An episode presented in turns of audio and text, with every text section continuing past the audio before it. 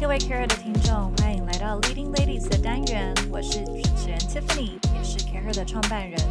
CAREhER 是给新时代商业女性的会员社群。我们希望透过充满观点的原创内容和各领域的优秀女性专访，线上和线下的精致商业社交活动，让新时代商业女性可以更自在的交流，透过共学一起成长，成就最理想的自己。在 CAREhER Dialogue 中，我们有 Leading Ladies Podcast。在每一次，我们会与女性领导者、创业家、经理人、思想领袖聊聊他们的为什么和真心话，并用更全球的视野讨论重要的议题。透过这些分享，帮助有企图心的女性成长并共学。和我们一起 build meaningful connections。准备好了吗？嗨，各位 Care 的听众，大家好，又回到我们 Leading Ladies 的单元，我是创办人 Tiffany。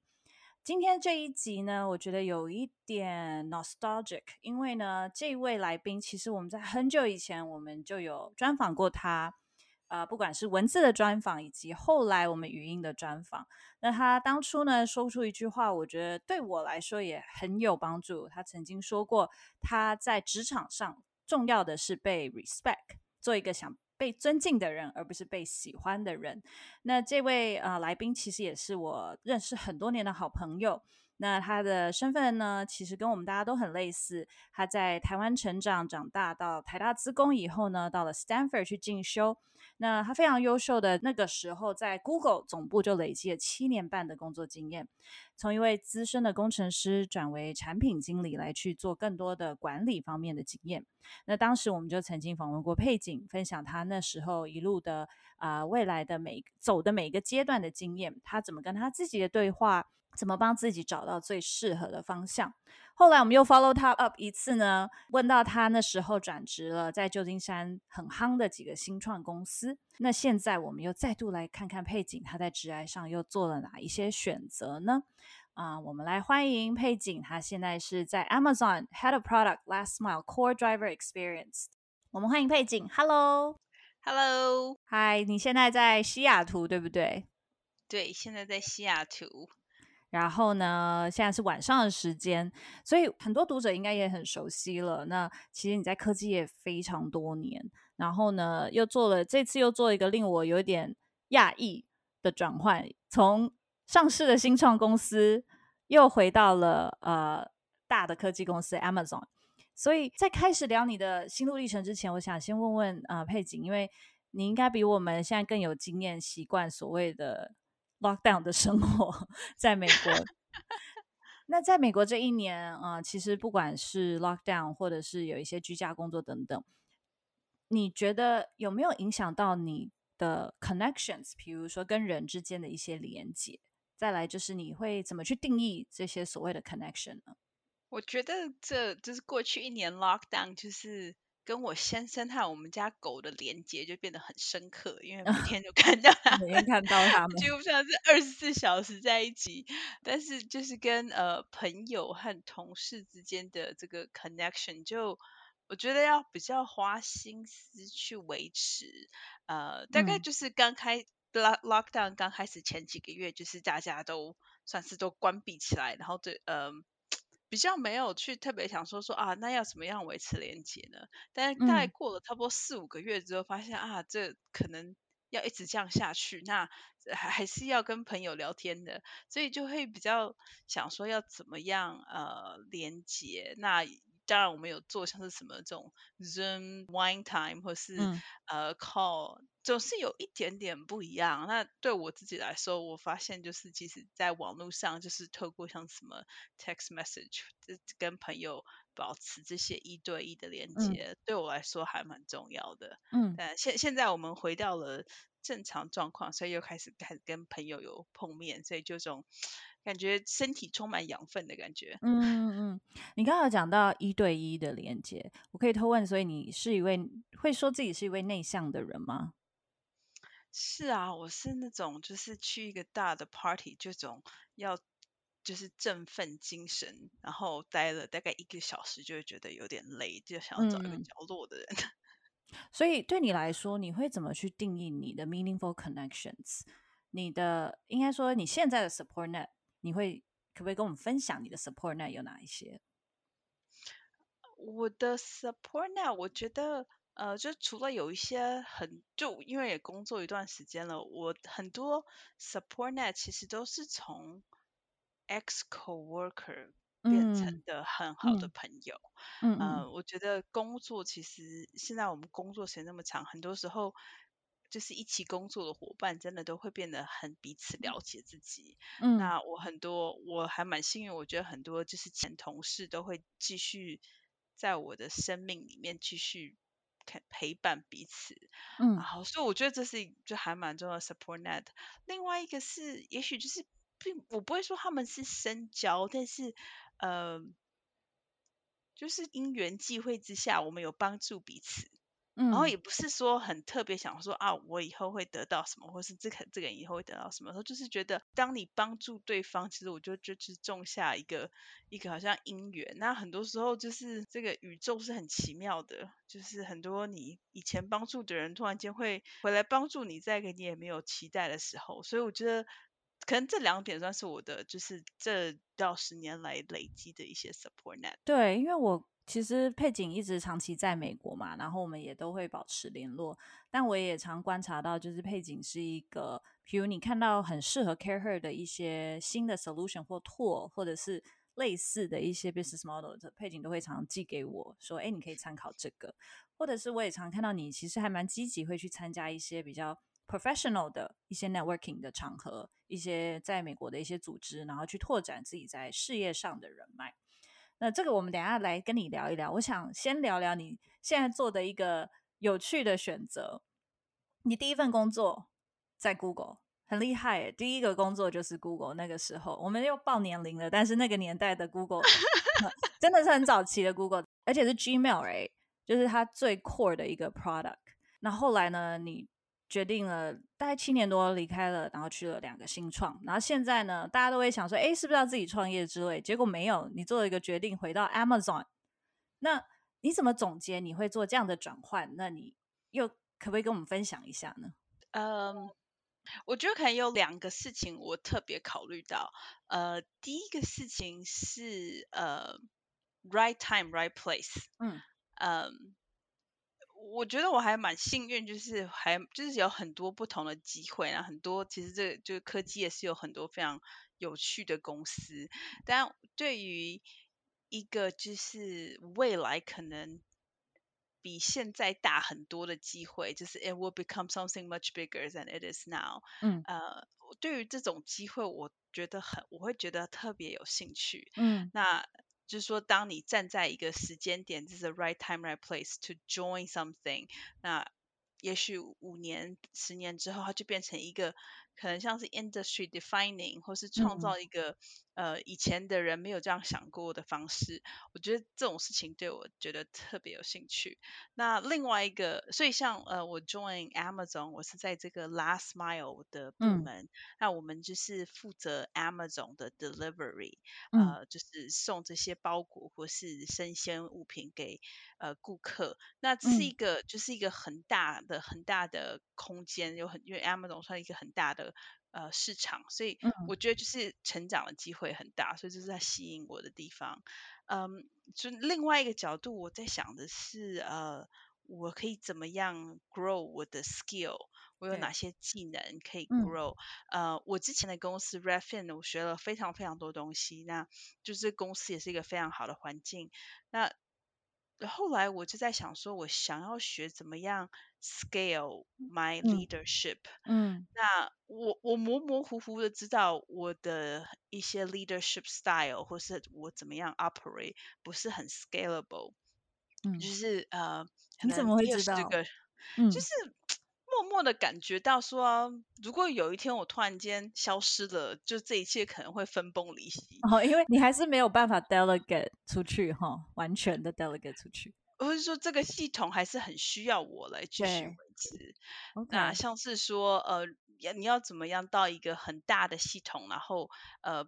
不是在靠我记得来保持它运转顺利，对，所以呃，我也不是很确定到底我在我模模糊糊知道。那我想说，嗯，Amazon 是一个非常 large scale 的 company，那很多就是我读的跟 Amazon 有关的东西，都是 It's all about how to scale the company。呃，像 Amazon 就是从一个书店到现在什么都做的公司，就是他们有很多、嗯、呃营运的方式是就是以 scale in mind、嗯。呃，所以大概这两件事情是我考虑的。呃，我觉得公司的大小不是一个特别重要的事情，对我来说，嗯、就是比较想是说 right time right place，还有什么样的 skill I want to learn。嗯嗯，你刚刚讲到第一个就是现在这个 last mile，其实就是最近非常流行的生鲜嘛。尤其 Amazon 买了 Whole Foods 以后，应该没有人可以打败他们在运送生鲜蔬品。然后加上又是疫情，其实大家都在订购这些线上的生鲜的东西，所以它的确就符合你刚刚说的要有前瞻性，有一点前瞻性，然后有一点可能会 disrupt 这个 industry 的的一个位置。然后第二个你讲到，其实就是你其实听起来你想要 scale 的是你的 leadership。那可以问你本来在 Redfin 的团队大概多大吗？啊、呃，大概是十几个人，十几。然后在现在的团队整个就可能你的 leadership 就有更多可以 scale 的机会。然后我比较想要好奇问的是，其实对于亚洲女性来说，很少人应该说一开始大家都还没有去思考过自己的 leadership 是什么。甚至更没有想过有系统的去长自己的 grow 自己的 leadership 去 scale 它，在这个过程里面，可能你更需要找到的是你自己的 voice，你的声音，你的优势。所以想要跟你聊一下，第一个，呃，我们其实有聊过，你在这一段其实你工作这一阵子以来，你一直想办法找到自己的声音嘛？那可以跟我们分享这一块吗？你找到了吗？我觉得应该是有。但是我觉得声音是一个继续，呃，就是一个持续演化的事情，因为我也是一个持续演化的人。嗯嗯。Um, 我记得我刚开始工作，大概工作三四年之后，然后有一天呢，我有一个很好的 tech lead，他就是工我们团队里面比较资深的人，然后我忘记我们在讨论什么，然后哦他呃我就问他说还没有什么就是有没有什么 feedback 可以给我，然后这他真的是非常的好，因为就是他说的这个 feedback 好有用，他说佩奇啊，我觉得你好像知道不少东西，可是我不知道你有没有 conviction。哦、oh.，In your opinion, OK，然后我就想说，conviction, of course I do，就是我很有想法，嗯，我觉得这样是对的。然后可是他就说，可是你好像从来没有这样讲，哎，就是你都没有讲出来你的声音，你没有告诉我们你到底多相信你的想法是正确的。嗯，嗯然后我就。就是痛下决心，想说我要怎么样 发展我的声音。哎，那时候我等于也是刚搬到美国，对于很多文化或是语言上的适应，其实都还在适应期。所以就是可能在这个 meeting 里面，就是一堆人都在讲话，然后我一直在想说，等一下我要讲这个，等一下我要讲这个，可是每次都差一秒钟，然后就插不进去，然后 等到十分钟已经过去了，然后我想要讲的事情已经就大家都已经忘记了，呃。所以，所以我就想说，那那要怎么办嘞？然后我就开始就是问我身旁的同事说：“哎，你们觉得要怎么样？”然后后来我得到了一个还蛮有用的建议，就是如果我做了比大家都还要多的功课，那我就会对我的想法很有意见。所以下次如果会议发生的时候，如果大家还在想说：“哎，是怎么样怎么样？”就如果在某一个点，我真的是就是。真的是专家，我真的是比别人都想过还要多，那我就比较有自信说出来。我觉得可能跟就是亚洲的成长文化也有关，嗯、就是有种你要觉得很自信，你是对的才有办法讲出来、嗯。那我也没有办法瞬间改变自己的文化，那我就多做一点功课吧。所以，就我是从做功课开始，才慢慢找到所谓我的 voice，我的自信感。嗯，那后来就是比较有了自信之后，我觉得。我的 voice 也是慢慢演化成说，呃，我我在想我自己最独特的优势是什么？就我如果在一个会议里，在一个 meeting 里面，大家都很聪明，每一个人都有他的想法，还有他们的 unique value to the table，then what is my unique value？嗯，嗯，um, 那我慢慢发现，我觉得我的 unique value 是我就是。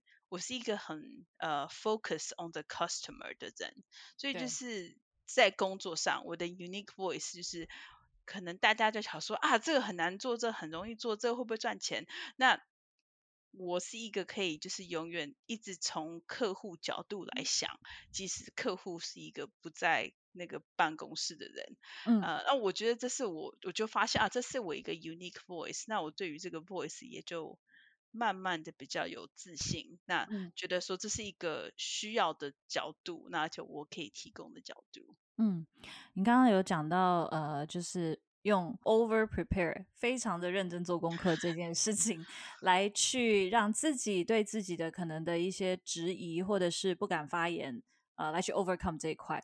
那我觉得这是个很有趣的呃自我了解，因为其实我们之前访问过其他的也是亚洲长大，然后在国外工作的女性都有提到这个，甚至跟 imposter syndrome 所谓的冒牌者症候群有一点关系，就是。呃，可能亚洲的文化加上女性，我们更加觉得要这个 opinion 或者这件事情一定要是百分之一百 ready 或者完美，我们才会举手，才会讲话。那这一点真的是我觉得是大部分女性正在练习的东西，因为有的时候没有人知道你有多么的 unprepared，或者是。只有你自己会这样觉得，你听起来其实是 super prepared，然后其实是呃有自己的想法，别人不一定比你了解这个产品更多或这个领域更多。那我觉得你刚刚讲到，就是一个是用让自己做好功课的方式去做，那应该这个领悟到你开始用呃做更多功课这件事情来准备也一阵子，你有没有觉得下一步要怎么去 elevate 这件事？比如像我现在，我就对于我的想法比较有自信了。嗯，当然就是 prepare is always a good thing，就是但但我比较不会那么很就是用力的 over prepare。嗯，我觉得我的自信现在是来自于知道哪些事情是我很知道的。对，然后也知道哪些事情是我不知道的。嗯嗯，那我可以就是 acknowledge what I know and what I don't know when I talk about my opinion。嗯哼，啊，我觉得就是可以知道说哦，我在哪一个方面可能是对的，在哪些方面可能是错的。然后很就是很平心气和的这样说，呃，这是我现在的看到我的 voice。嗯嗯，呃，哦，我觉得其实很多时候。别人当一旦听到你会自我怀疑，就是说自我去反省，说，哎，我的想法是不是正确？别人反而会更相信你，因为你已经做过了那个思辨的能力。嗯嗯嗯。而且我觉得有的时候展示一些你不懂或者是所谓的 vulnerability，也会更瞬间拉近团队或是别人对你的距离，甚至大家会觉得 OK，那那或许在就是懂得求助吧。嗯，对啊，可能也是一个加分啦，尤其是要往领导的位置走的人。对，我、oh，I agree。好，那呃，其实刚刚有讲到很多，就是你自己也发现你的优势是以顾客为主，呃，customer experience 出发，然后去替他们，应该说是换位去思考吧。那这件事情你也呃发现是优势以后，你要怎么去培育这个优势呢？继续的 develop 这个优势，有想过吗？我觉得可以是，呃，其实从顾客角度思考，也有很多不同的方式来描述。嗯，呃，所以我觉得一个就是继续培育的方式是说，呃，你可能，呃，可能一刚开始我是很知道说啊，我我有跟一百个使用者讨论过，所以我非常了解。但是你如果去跟呃，可能讲是很就是 analytical driven 的。可能是 quantitative marketing 的人讲，那你可能讲说啊，就是这些是我的数字，或是从趋势上来说，呃，那这个消费者很想要什么，所以我觉得是呃培养不同的呃 vocabulary 来描述说啊，你的就是 customer focus 的角度是什么？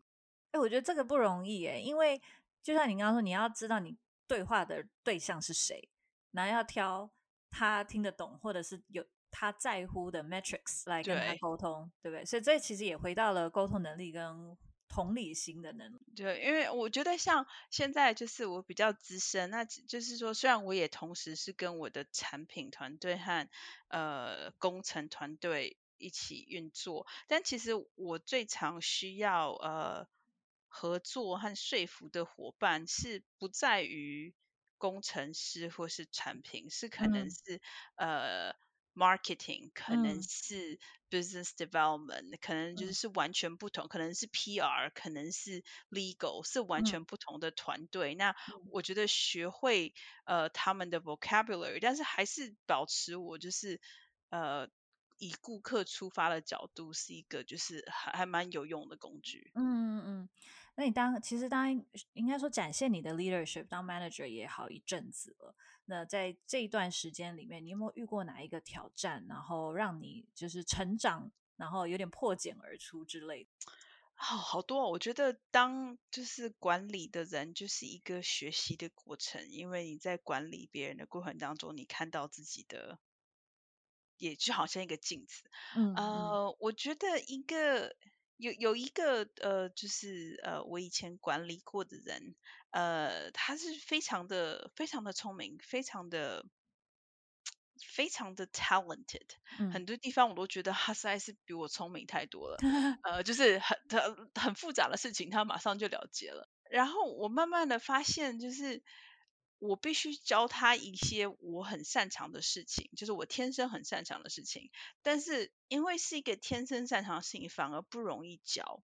嗯，像是我是一个天生就是呃。会去想说别人的看法的人，就是像是你说的转换，嗯、就是角度去想，换位思考，这是一个就是天生的事情，好、嗯、像我也不用特别去做就会。嗯、但是呃，像这个成员的团队，知道我的团队，呃，就是这就是一个很不自然的事情，他就会想说，哎、嗯，这是他所知道的知识，然后他就会有一个理论，然后就是理论是很正确的啊，但是哎，可能别人就是不听，那那要怎么？我我。我发现我很难教这件事情，然后我也慢慢体会到说，嗯、那我我变成不是一个很好的管理者，如果我没有办法教，嗯嗯。呃一些我天生擅长的事情，我后来就是也也算是就是 open up myself，我就跟他说，我觉得你很需要学这件事情，但是这件事情其实我也不大知道怎么样教你，所以这也是一个我学习的过程，但是就是 let's。Let's work on this together. together like yeah. I wanna coach you on this, even though I'm not very good at it yet. 呃，这对我来说就是一个很，就是发现自己也也帮助别人，所以这个过程对我来说算是呃，像你说的破茧而出，就是看 到我自己的另外一面。嗯，其实呃，女性领导者有的时候有些特质，比如你刚刚其实讲到，你天生就是比较能够换位思考，或者是去替别人去思考不同的角度。我觉得这个也是女性的普遍上啦，有一些女性可能不是，但普遍上是一个特质之一。有没有因为你的女性特质而被质疑过呢？我记得你有提到，呃，在会议里面的时候曾经发生的事情。Yeah，呃，我有一个呃，算是我的呃 mentor，她也是一位女性，然后非常的成功。那她跟我说，就她她我们有一起共事，那她就是看到我在会议上的一些表现，嗯、然后她跟我说：“佩锦，你如果就是越激动的时候，你越要把你的声音降低。”嗯，然后我第一个反应其实就是马上反应我。不是觉得很好，因为我就觉得说，不是为什么我要去对啊，变成一个别人的声音，这就是我的声音，这有什么不好的？对，但是我我后来采取了一个很实际的角度想，就是谁会听到我的声音呢？那听到我声音的人，大部分人都是男人。嗯，那也许我采取一个比较接近他们的声音，音耳朵的音频，也许比较，但其实我我我并不是很知道到底有没有效，但是我后来觉得就是不需要那么的执着，就是有时候这些事情就是哦，哼，我觉得我不是很同意，但是哎，反正我有这么多会议，我就来试一下嘛，找几个来试一下。那其实我觉得。当我试着讲的比较低的声音的时候，好像哦，他我我那个 mentor 还有说，除了降低声音之外，还要讲慢一点。嗯嗯。那我觉得讲慢的确是很还蛮有用。所以当我发现，也许对别人来说没有任何好处，但当我自己呃很激动的时候，我自己放慢声调，然后讲的一个比较低的声调，其实我自己就自己。Calm myself down，让自己冷静下来。那、所以，我现在也会使用这个这个小 tactic。嗯，对。我觉得这个他这个 feedback 很有趣，因为我也曾经啊、呃、有一些朋友，有一些 mentor 的的 feedback 也是在说啊、呃，一样也是讲到女性比较容易被 categorize 或者是 seen as 情绪比较情绪化或者比较激动，然后可能就会因为这样的表现而让我们的一些公信力被打折。所以也是因为这样，我后来也知道说，也会提醒自己，有时候就像你说，在会议上。我的声音没有那么高，但是是我会讲很快，或者是会很容易比较情绪会起来，会比较 passionate about something，或者是比较对一些东西不开心，就会声调会改变。但我觉得像你说的，就是当我开始提醒自己的时候，的确在讲话或者是在 present 或 deliver 一件事情的时候更有效。然后我都会想，我不知道你会这样想，但我会想说，反正我的重点是 get the result done，过程。Exactly. 我其实不用那么执着，对，就是 OK，你要 label 我情绪化，it's fine，but 那我就想办法很 stable 的去去去 deliver 这件事，然后 get things done 这样子。但是 at least 我达达到我要的 result。对啊，我觉得只要不违反我的 value，这种声音高声音低，嗯，应该是不会违反我的 value，所以只要达到 results，我就就我也就不在乎了。嗯，你在美国现在几年了？呃，等等等等等，十，呃，好久了，十七年了，十 七年了。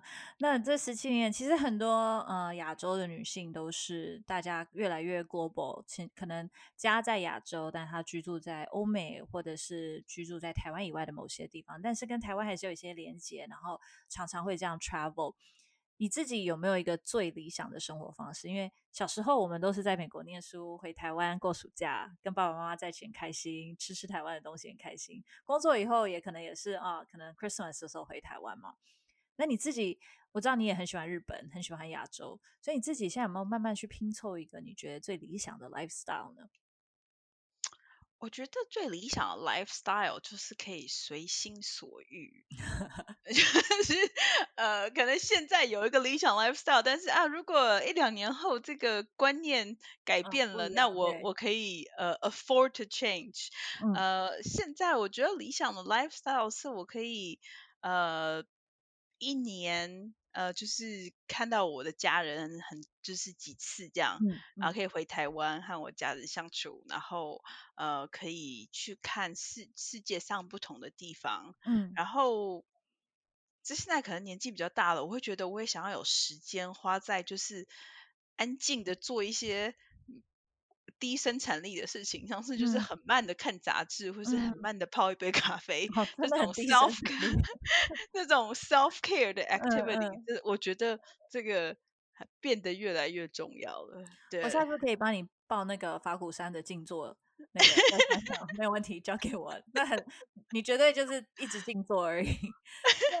就就是我觉得我的工作生活是每一分钟都是。有计划的，就是有时候我的我的 schedule 是以十五分钟来 计算的，所以有时候就是不在工作的时候，这种很慢的做零生产力的事情，就觉得很开心。哎，我觉得也真的是我们年纪稍微有了以后，才会了解放空的重要，就是让自己的身体跟脑袋都能够有一个 recharge 的可能。那因为你刚刚也一直说你资深了，好了，那现在的你会跟五年 前、十年前的你说些什么呢？啊，uh, 我会说，其实人生要 快乐的一些事情是很简单的，就是如果我想说啊，人生中就假设摊开一个笔记本，然后你写说啊，人生中你觉得最重要的事情是什么？嗯，那我写下来可能就这三四件事情。嗯，然后如果从每一天的生活里，你真的去 honor，就是把这三四件事情当成一个 priority，我觉得就是人生其实就会感觉过得很充实，嗯，就是呃不用去追逐特别的一些其他东西，就是 honor 你的 inner priority。嗯嗯，对，就也会让你自己活得更自在啦。因为每个人的牌都不一样，啊、不用去追别人的。那最后，因为我要爆料，就佩景是台大咖啡社的社长，对吧？oh、所以可不可以？因为现在大家都还在家嘛，应该也好一阵子，大家要在家里自己煮咖啡什么之类，有没有跟我们推荐的？你们最近开始喜？你们最近自己喜欢的哪一种豆或者哪一种煮法呢？哦，我是一个就是。浅焙手冲的人，呃，嗯、我喜欢咖啡豆的就是明亮的酸性，所以我都会在呃，我大部分都是买浅焙的豆，然后呃。这这这个豆和水的比例是一比十六，嗯，然后就. 磨的磨法大概是到海盐的粗细，然后你每呃就是我我有我会呃根据不同的豆来做 A/B testing，就是可能每次拿到一个新的豆子，我就会呃开始测试，就是哪一个是哎这个豆和水的比例，然后要萃取多久啊，呃？在台湾我还就是上次回台湾的时候，我就去新波咖啡买咖啡豆。OK，好，这题完全没有蕊过，也不在仿纲，但你刚证明了你是台大咖啡社，很厉害，马上跟大家分享好了。那我们今天很谢谢佩锦又再次睽违几年，再跟我们分享你的 career growth，然后我觉得我们也很开心，就是看到你一路这样子啊、在你的 career 上去 elevate，然后跟我们分享很多这一路。啊、学习到的东西，所以我们很期待你在 Amazon 能够呃去 scale 到你想要的的 leadership 的技能，然后能再跟我们去分享接下来啊、想要做的事情。谢谢佩锦，好，谢谢。喜欢这一集的内容吗？除了 podcast 以及 dialogue 等内容外，CAREhER 更有很棒的线下 experience。我们在每个月策展各式主题活动，从小型亲密的商业主题 salon，到集结商业领袖的大型论坛，到为身心灵充电的度假，以及年末会员专属的 gala 聚餐等。透过这些活动，会员能够独家享受 CAREhER 策展的经验、小白领导力成长课程以及圆桌聚餐。更多详情可以上 CAREhER.net 官网来看看我们最近的最新活动，来认识大家哟。